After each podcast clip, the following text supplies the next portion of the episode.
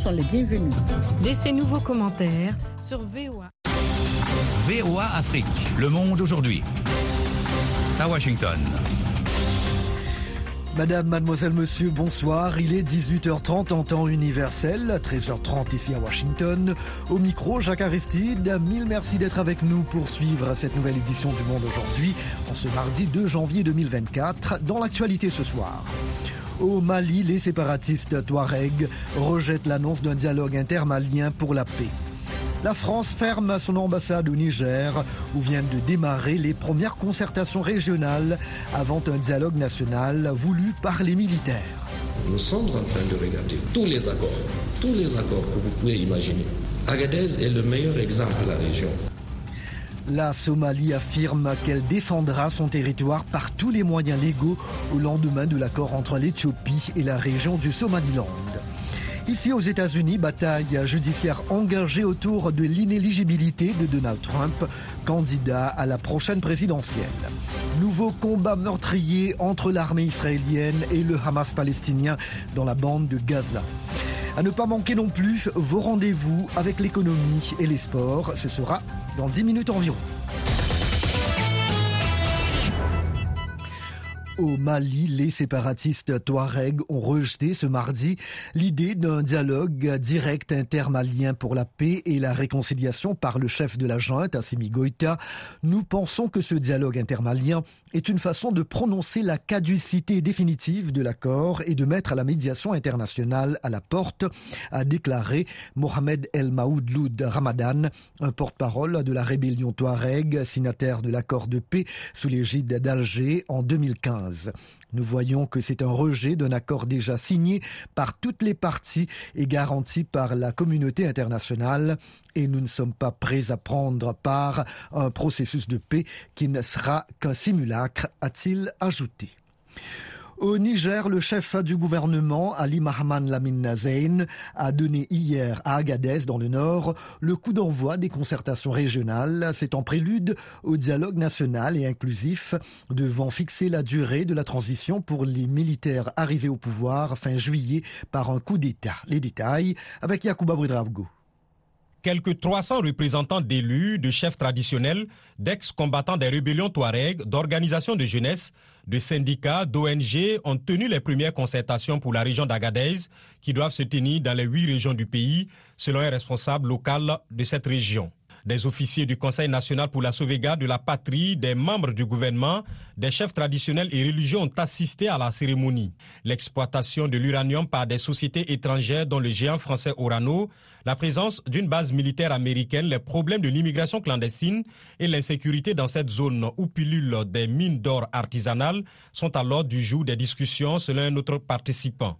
Le Premier ministre Ali Mahaman Lamine Zen a exhorté ces débats régionaux à être les plus consensuels et inclusifs possibles. Il a assuré à la télévision publique nigérienne que le dialogue national démarrera très bientôt. Quatre axes seront débattus au dialogue national, dont la durée de la transition, les principes fondamentaux et les axes prioritaires devant régir cette période.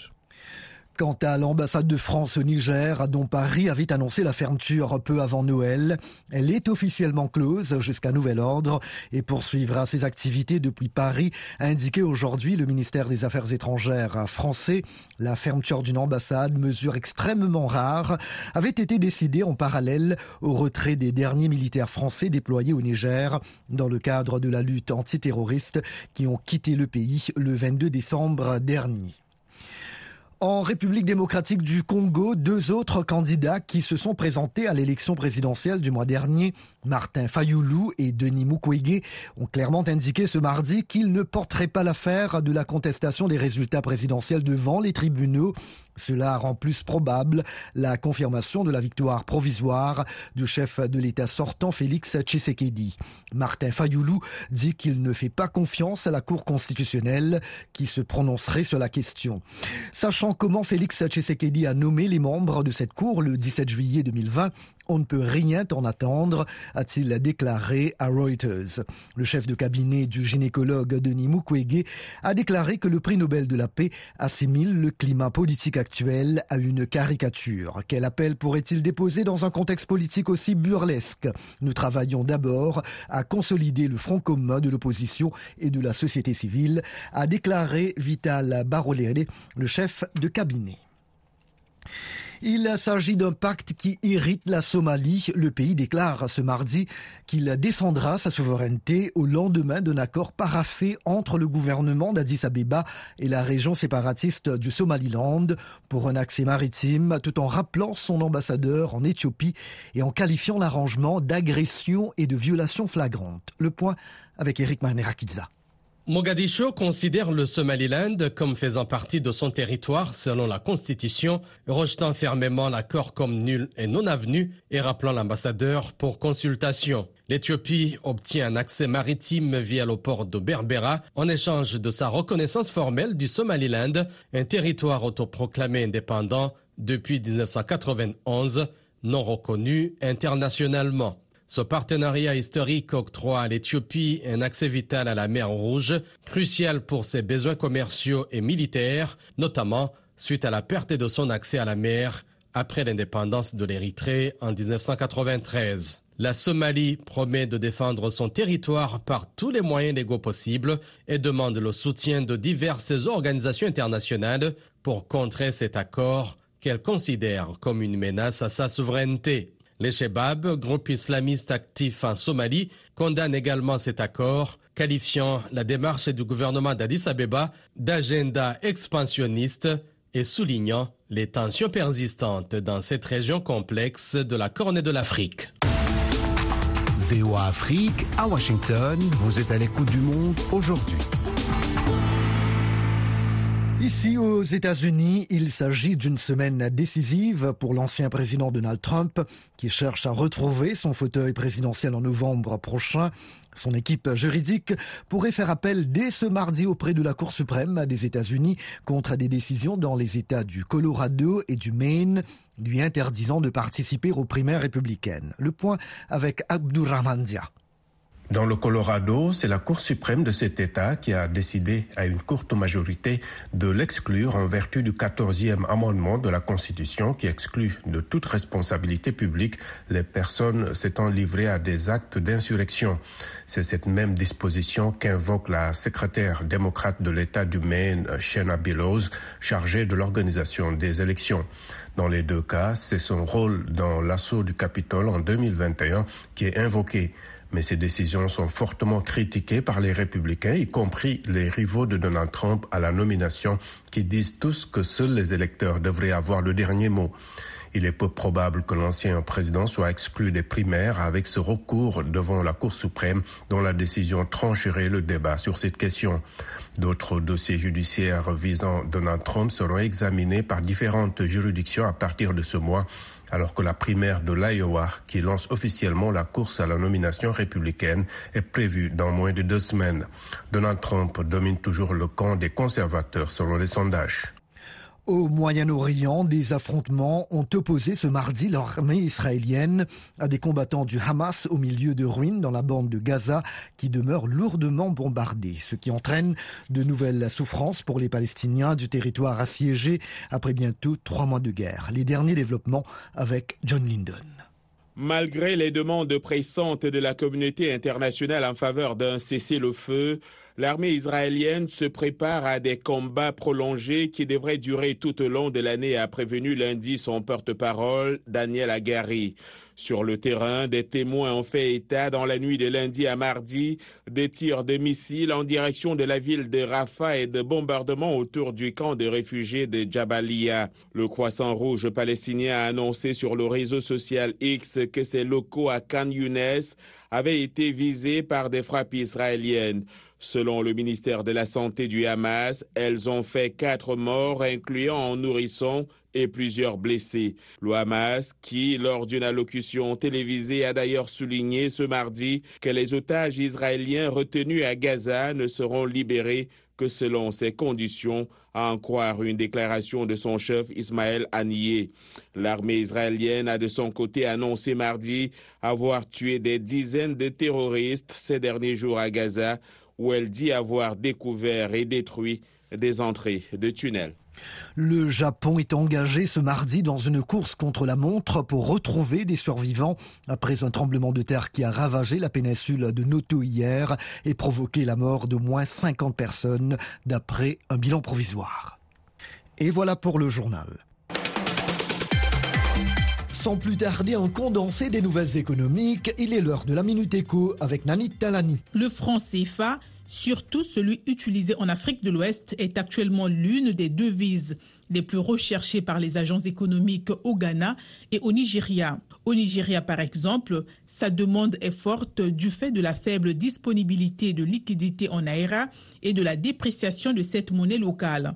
Dans les bureaux de change de Lagos, 1000 francs CFA peuvent rapporter jusqu'à 1875 Naira. C'est ce qu'indique l'agence Ecofin.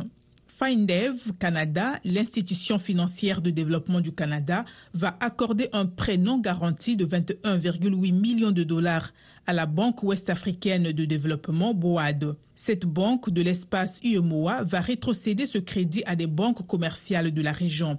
Celles-ci, à leur tour, vont financer prioritairement des PME privées dirigées par des femmes et celles engagées dans les secteurs de l'agroalimentaire et des énergies renouvelables. Pour terminer, le constructeur aéronautique américain Boeing demande aux compagnies aériennes propriétaires de 737 MAX, dont Ethiopian Airlines, de faire des vérifications à cause d'un risque de boulons desserrés sur le système de contrôle du gouvernail.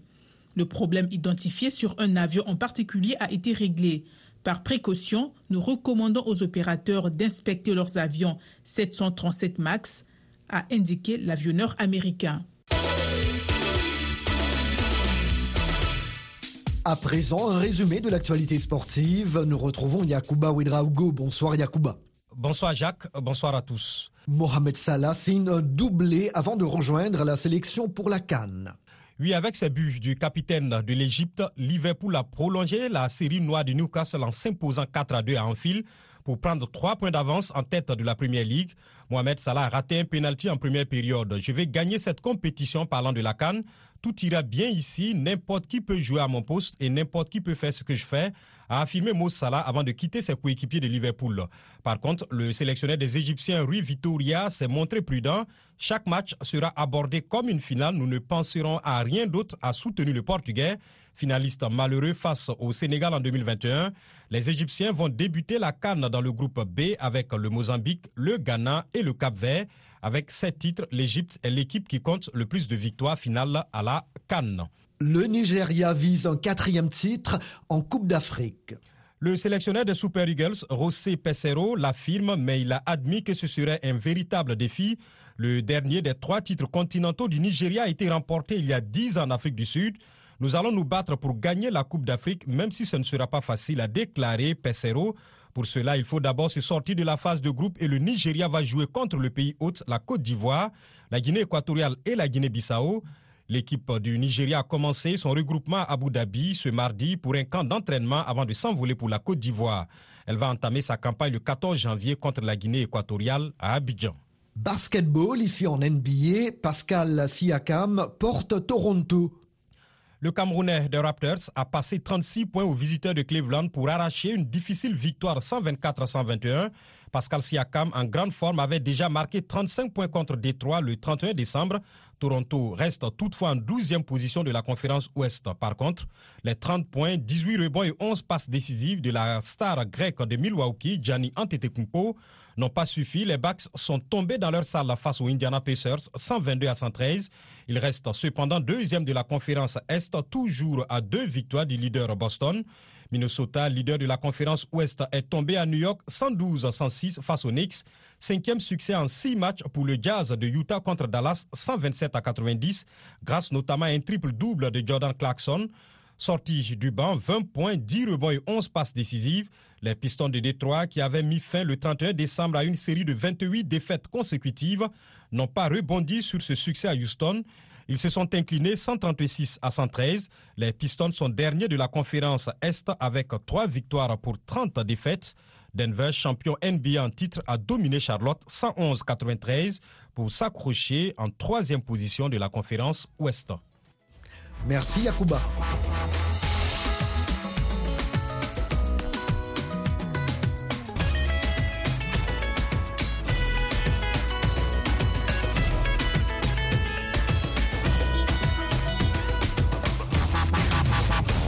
Le monde aujourd'hui, VOA Afrique.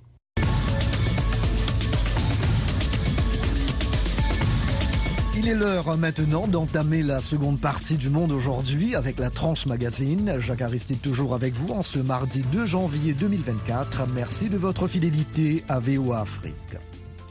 La Somalie exprime son mécontentement au lendemain de la signature d'un accord entre la région séparatiste du Somaliland et le gouvernement d'Addis Abeba offrant à ce dernier un accès maritime grâce au port de Berbera.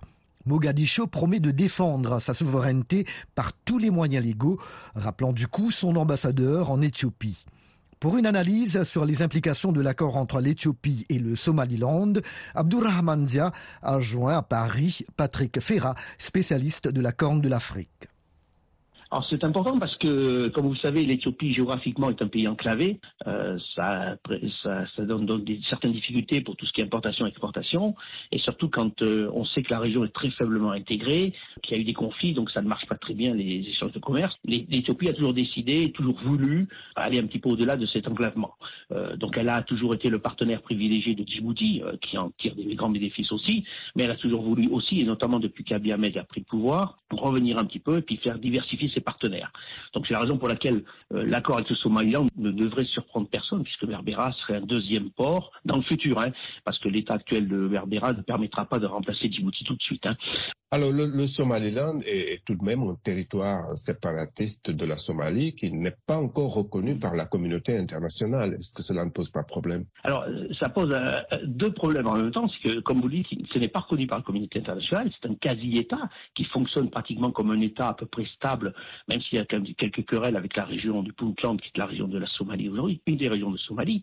Euh, mais euh, le Somaliland n'est donc pas reconnu, et donc c'est étonnant de voir l'Éthiopie, mais qui a toujours eu des liens très privilégiés avec le Somaliland, donc c'est étonnant de voir cet accord signé. Mais bon, c'est des besoins éthiopiens, si l'on peut dire, on peut le comprendre.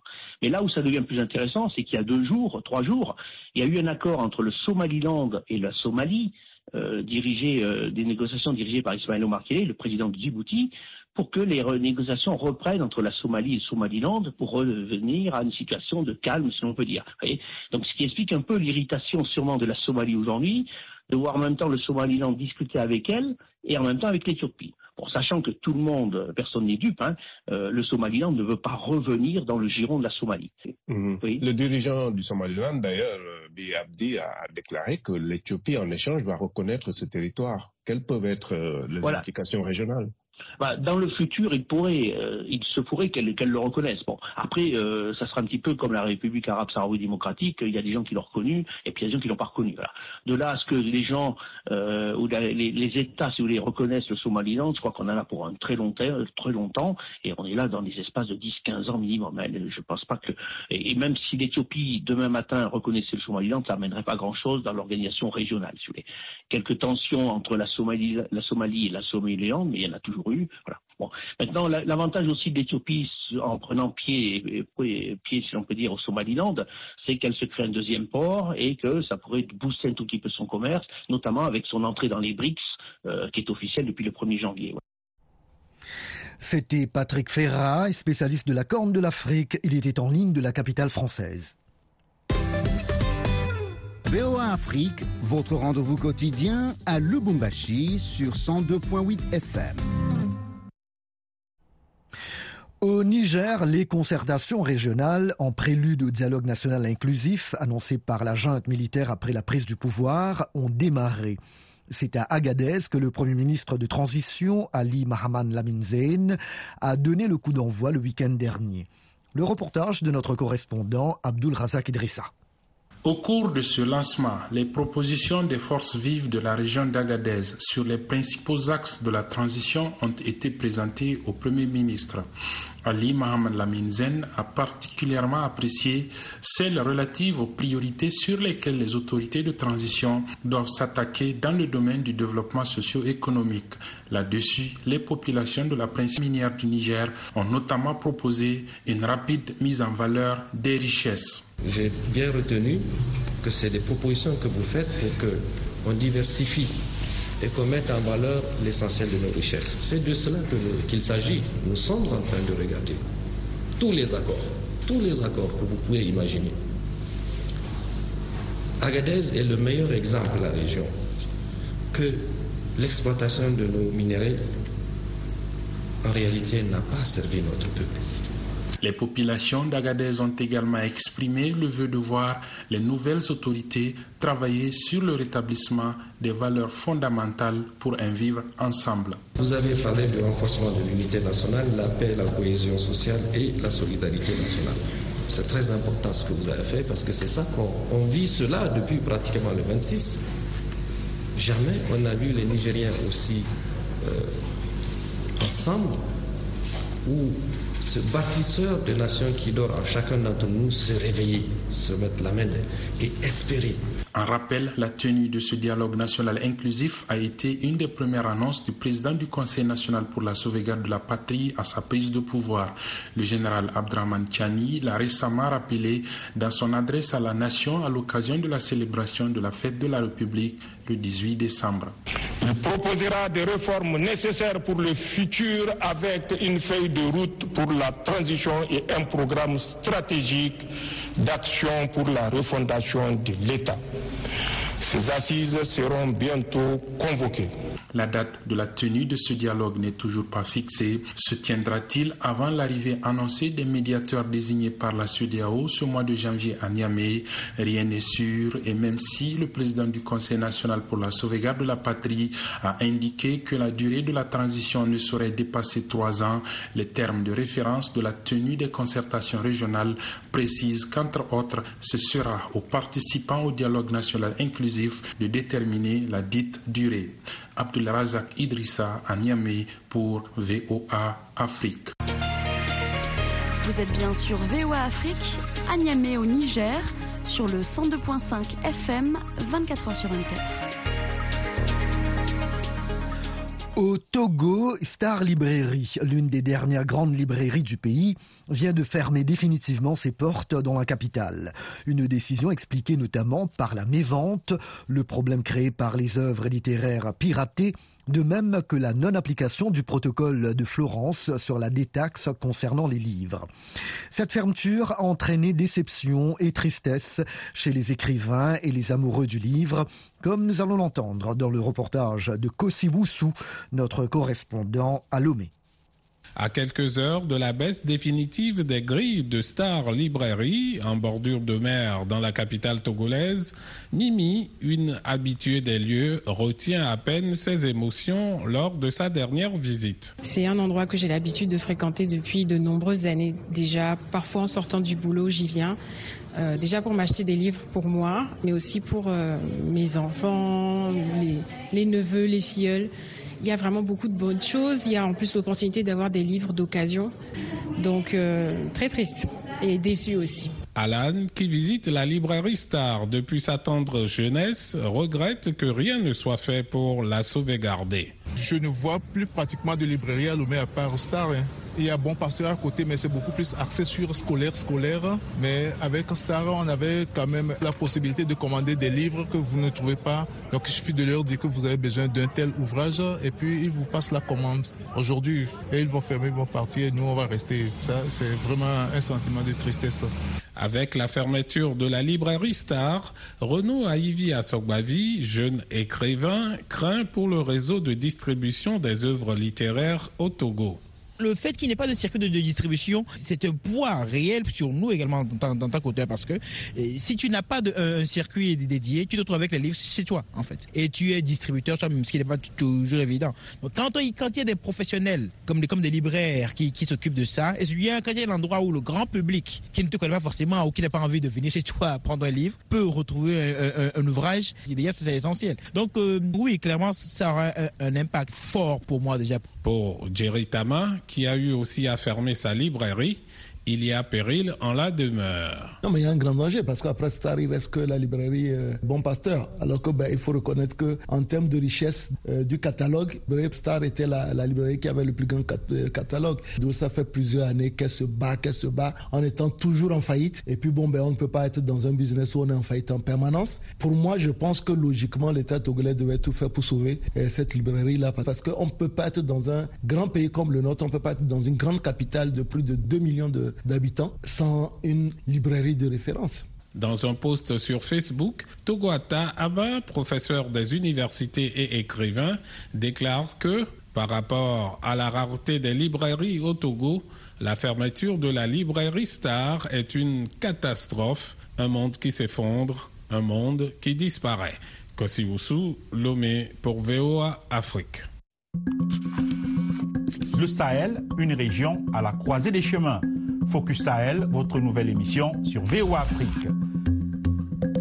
Crise sécuritaire, montée de l'extrémisme, déplacement de populations, influence étrangère. VOA Afrique braque ses projecteurs sur la bande sahélo-saharienne pour vous aider à comprendre les enjeux qui sévissent dans cette région et les événements qui rythment la vie de ces pays.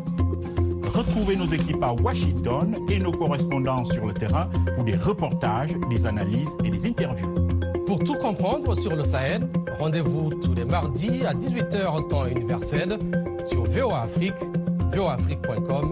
et toutes nos plateformes digitales.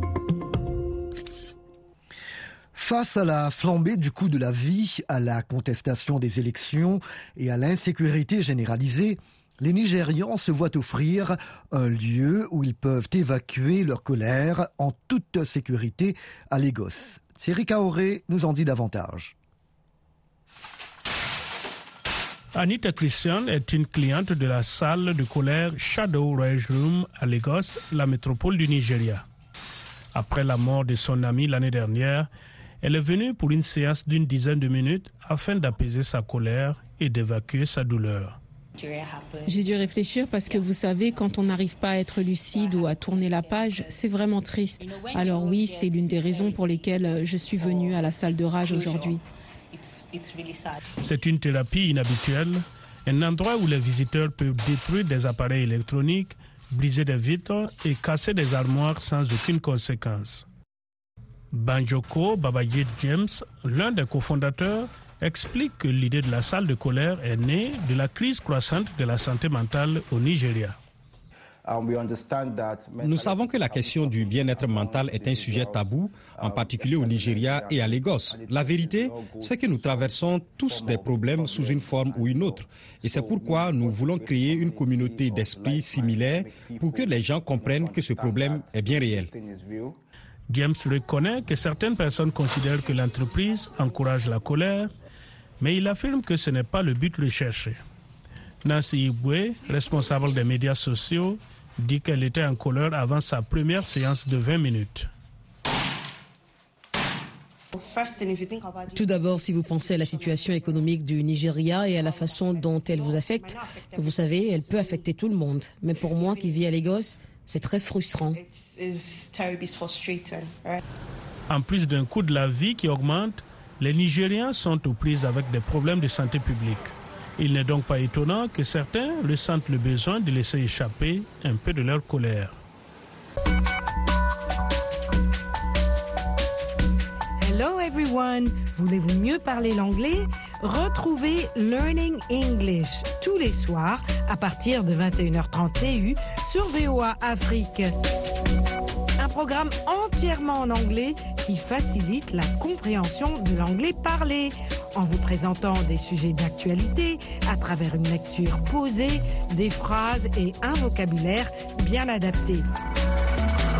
Ne manquez pas cette immersion totale en anglais.